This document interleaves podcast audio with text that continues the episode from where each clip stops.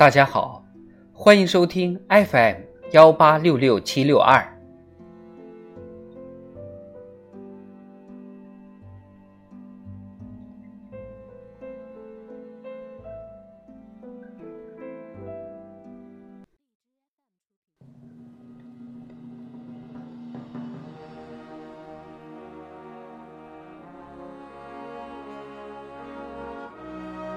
党的十九大以来大事记，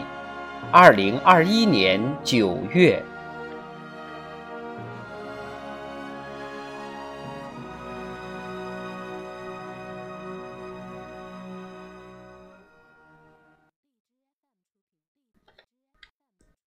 九月三日，李克强以视频方式出席第七届世界自然保护大会开幕式并讲话。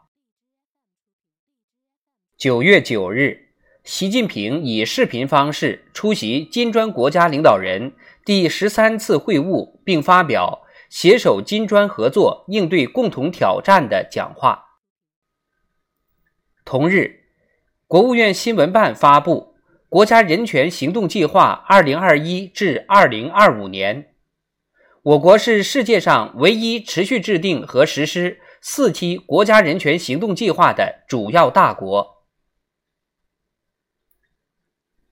九月十七日，习近平以视频方式出席上海合作组织成员国元首理事会第二十一次会议，并发表“不忘初心，砥砺前行，开启上海合作组织发展新征程”的讲话。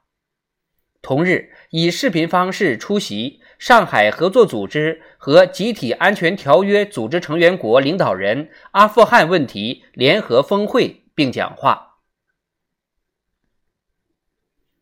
九月二十一日，习近平以视频方式出席第七十六届联合国大会一般性辩论，并发表“坚定信心，共克时艰，共建更加美好的世界”的讲话，提出全球发展倡议。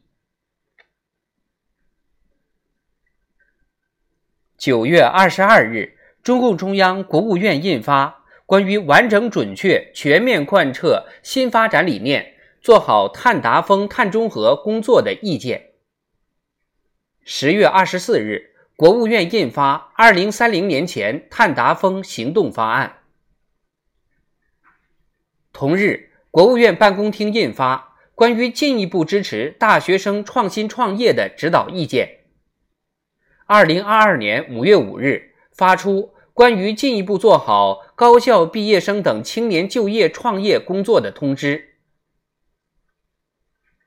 九月二十七日至二十八日，中央人才工作会议举行。习近平强调，要深入实施新时代人才强国战略，加快建设世界重要人才中心和创新高地。王沪宁作总结讲话。